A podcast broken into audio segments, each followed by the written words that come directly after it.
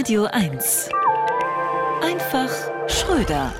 Da sind sie wieder, die guten alten Demos. Vergesst das neumodische Festkleben auf der Straße, landwirtschaftliches Gerät in der Großstadt. Ich feiere die klassischen.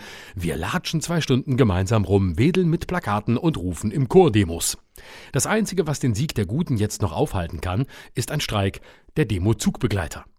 Es ist so lange her, dass diese Form der Demo angesagt war, dass viele gar nicht mehr wissen, wie es geht. Hier die wichtigsten Regeln. Geh langsam. Schnelle Demos nennt man Marathonlauf. Das hat politisch leider gar keine Wirkung. Habe die Hände frei. Demonstrieren mit Einkaufstaschen heißt Winterschlussverkauf. Und seid mindestens zu zweit.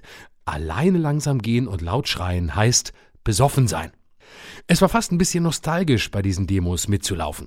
Ich hatte extra meine Plakate von der Friedensdemo 1981 im Bonner Hofgarten aus dem Keller geholt.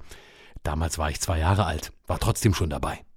Als hätte Thomas Gottschalk Stadtwetten präsentiert. Wetten, dass die größten deutschen Städte es nicht schaffen, so viele Menschen gegen rechts auf die Straße zu bringen, dass die Demos aufgelöst werden müssen. Da haben München und Hamburg gewonnen. Und zwar den Publikumspreis. Schon weil eine wegen Überfüllung aufgelöste Demo das Beste ist. Alles erreicht, Zeichen gesetzt, Björn Höcke verarscht, ohne irre langweilige Reden hören zu müssen. Ein wenig überraschend war aber nach der Münchner Demo das Medienecho bei Süddeutscher wie Bildzeitung die Extremisten am Werk sahen. Ja, das ist jetzt schon Extremismus, gegen Faschisten zu sein und sich als Ziel ein Burschenschaftshaus zu suchen, in dem die Identitären rumführern?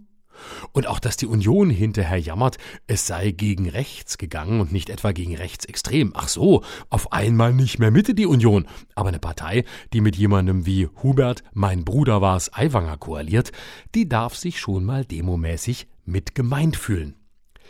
Wenn nach Nie wieder ist jetzt Demos mit einer Million Demonstranten die AfD in Umfragen auch nur zwei Prozent verloren hätte, bedeutete das tatsächlich auch eine Million weniger potenzieller AfD-Wähler.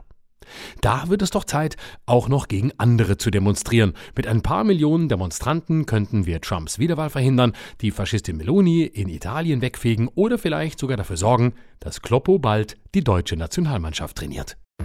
Florian Schröder. Immer dienstags im schönen Morgen und jederzeit auf radio1.de.